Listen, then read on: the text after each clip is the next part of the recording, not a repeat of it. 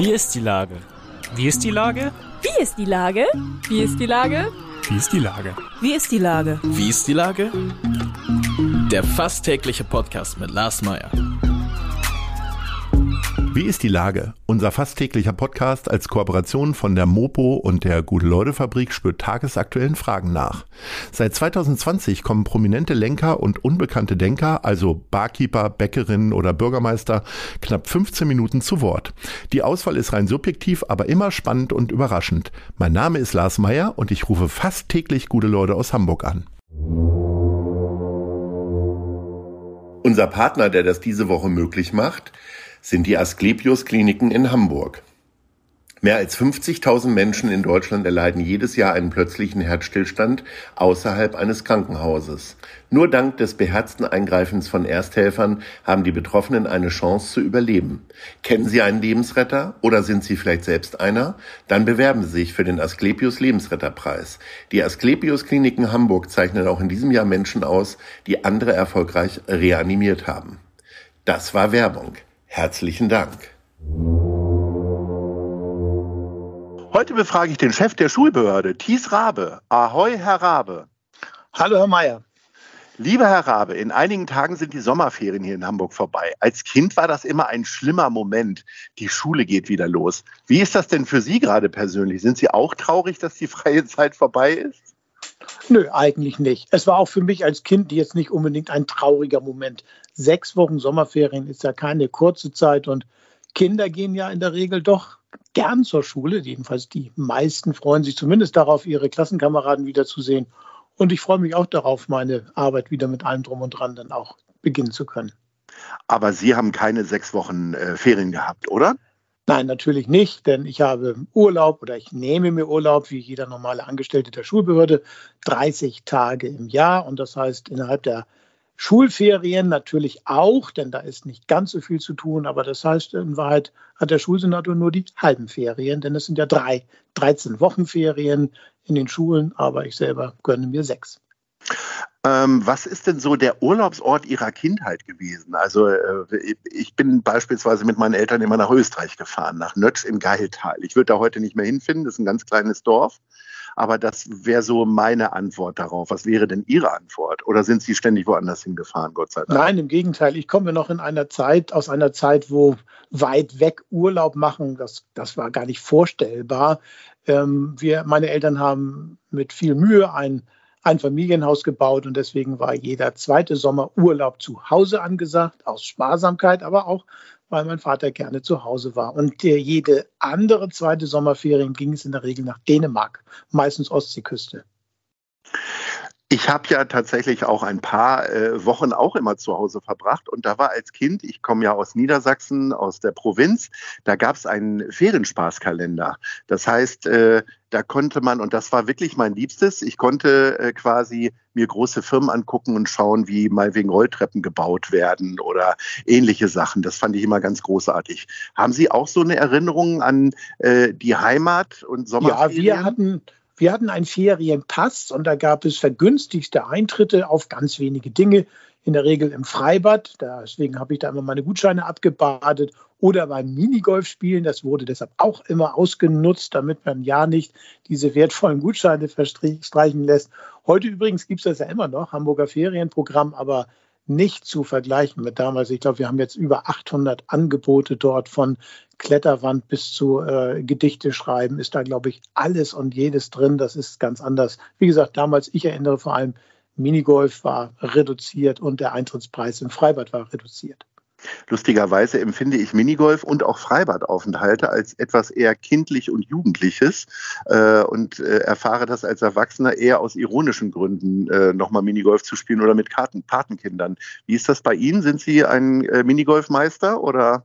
Haben Sie eine ruhige überhaupt Hand nicht, bestimmt, obwohl ich ne? immer in jedem Spiel leider sehr ehrgeizig bin. Aber ich habe ja selber Kinder und jetzt neuerdings auch Enkelkinder. Und insofern bleibe ich auch diesen kindlichen Blick auf die Freizeit nach wie vor verbunden.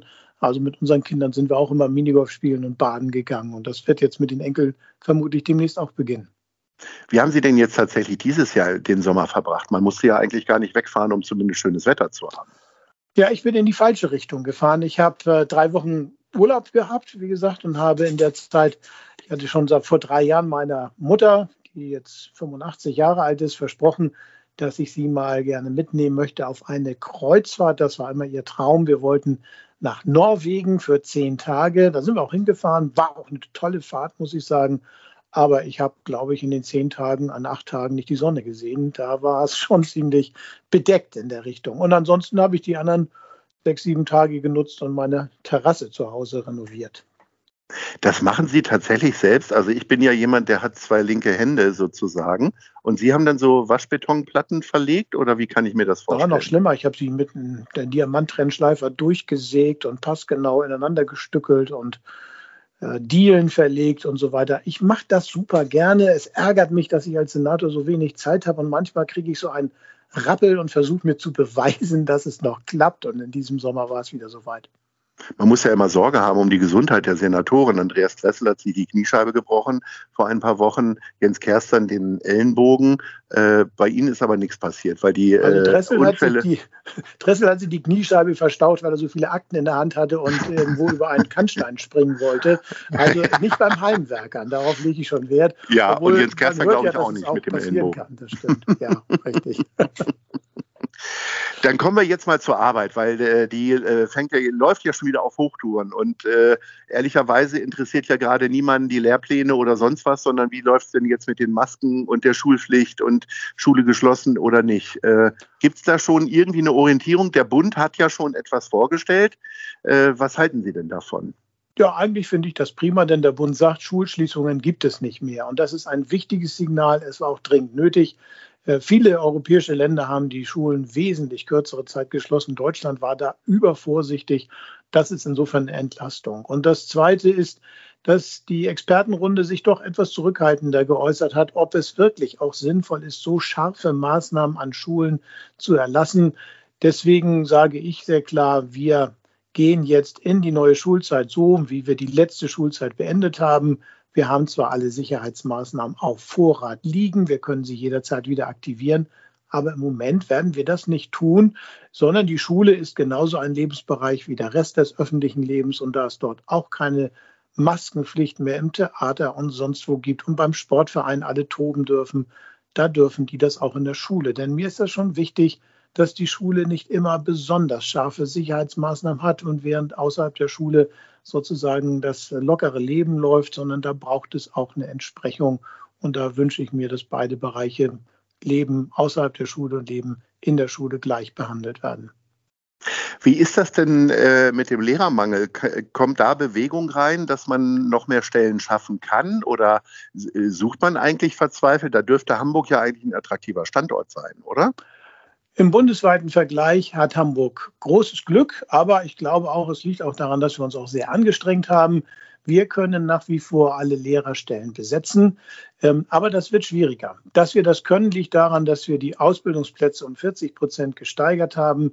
Wir haben die Bezahlung attraktiver gemacht und wir haben zu einem Trick gegriffen, der jetzt immer mehr Wirkung entfaltet. Wir haben nämlich den Studenten, die auf Lehramt studieren, die Möglichkeit gegeben, schon während des Studiums in der Schule sozusagen als Job nebenbei zu arbeiten. Und das führt schon dazu, dass die meisten dann ihre Schulen liebgewinnen und dort auch das Referendariat machen wollen und nicht in Nürnberg oder Mainz. Und deswegen haben wir hier nach wie vor keinen Bewerbermangel.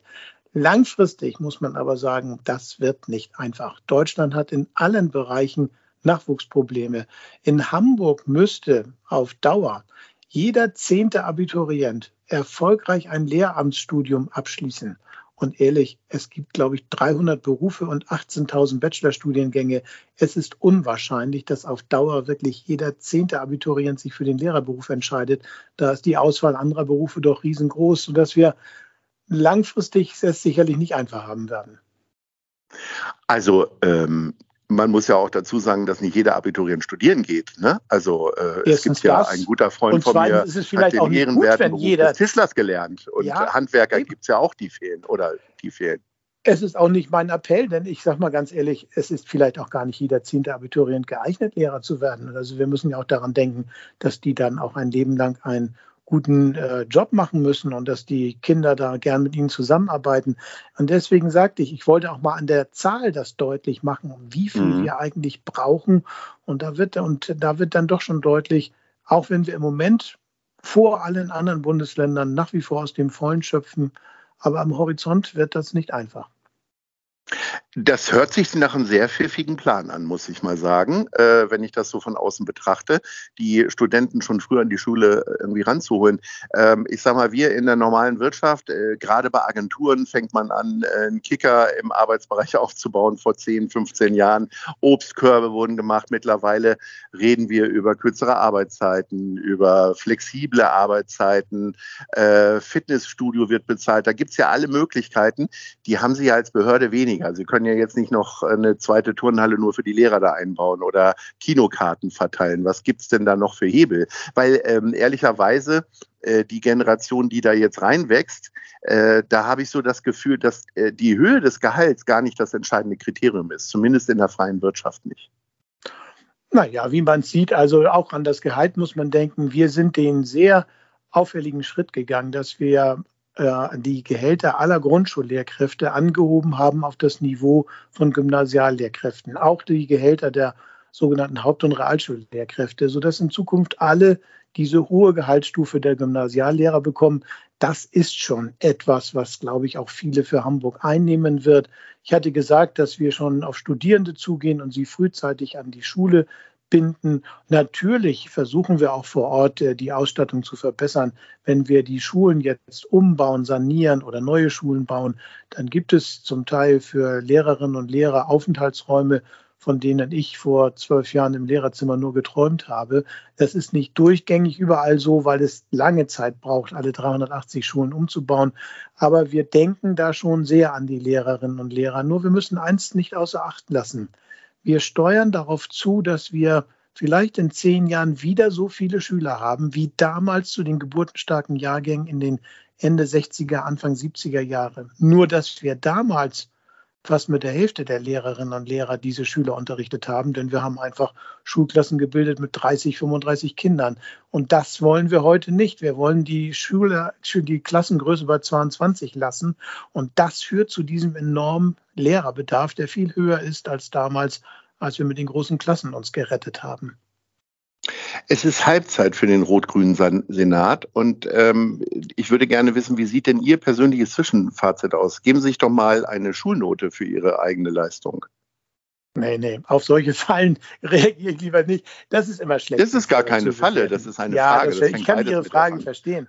Ich ja. kann das als Journalist auch machen, aber mhm. ich finde, das sollte die Öffentlichkeit das sollte die Öffentlichkeit schon bewerten. Aber ich denke, ja. wir haben bestimmte Dinge bewegt, ähm, auf die man zumindest hinweisen kann. Wir sind nach wie vor energisch dabei, die Schulen aus- und umzubauen und zu sanieren, Photovoltaikanlagen, größere Klassenräume.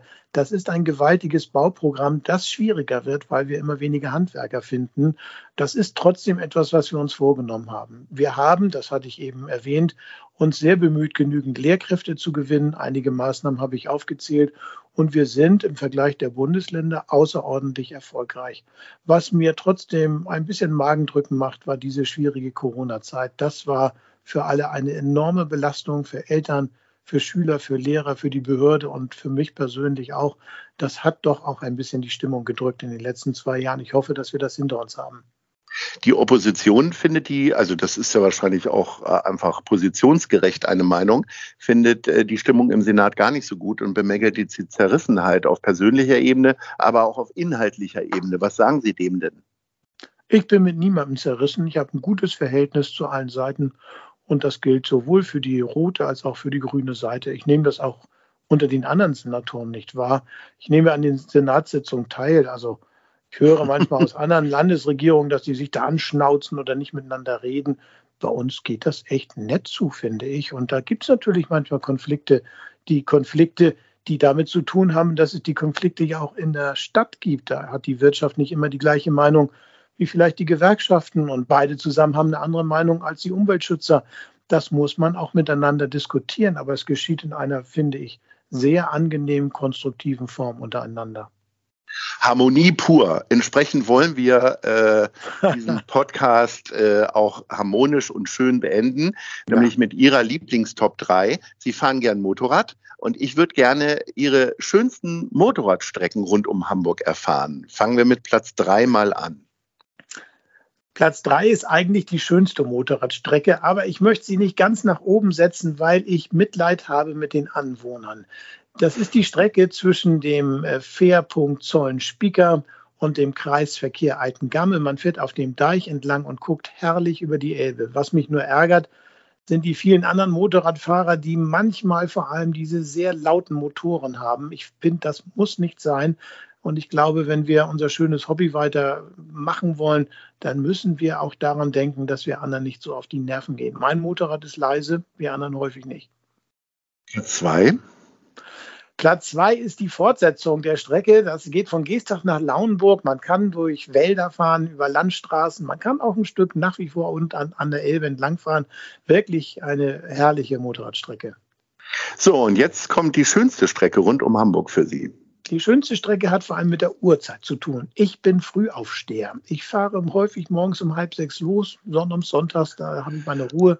Da stört mich der Verkehr nicht. Da freuen sich die Nachbarn tut. aber, wenn sie morgens das Motorrad starten. Ja, oh, nein, Herr, Herr, Mayer, ich schiebe ja. mein Motorrad fast 50 Meter die Straße, an, bevor ich das anmache, ja. weil ich mich mit meinen Nachbarn auch vertragen möchte. Ja. Und dann fahre ich sehr, sehr gerne in dem Dreieck Büchen, Lauenburg, Schwarzenbeek. Da kann man über die Landstraßen fahren, man guckt über tolle Felder, Knicks, so wie man sich Norddeutschland vorstellt.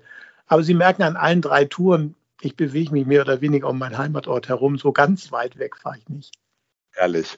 Lieber Herr Rabe, ich äh, wünsche Ihnen einen schönen Schulanfang und äh, weiterhin eine ruhige Hand bei allen Entscheidungen und dann auch eine glückliche Hand. In diesem Sinne freue ich mich, wenn wir uns bald mal wiederhören und vielleicht kommen wir dann auch auf eine Schulnote für Sie oder den Senat. Herzlichen Dank. Und ich freue mich auf die Note. Alles Gute. Bis dann. Tschüss. Eine Produktion der Gute-Leute-Fabrik in Kooperation mit der Hamburger Morgenpost.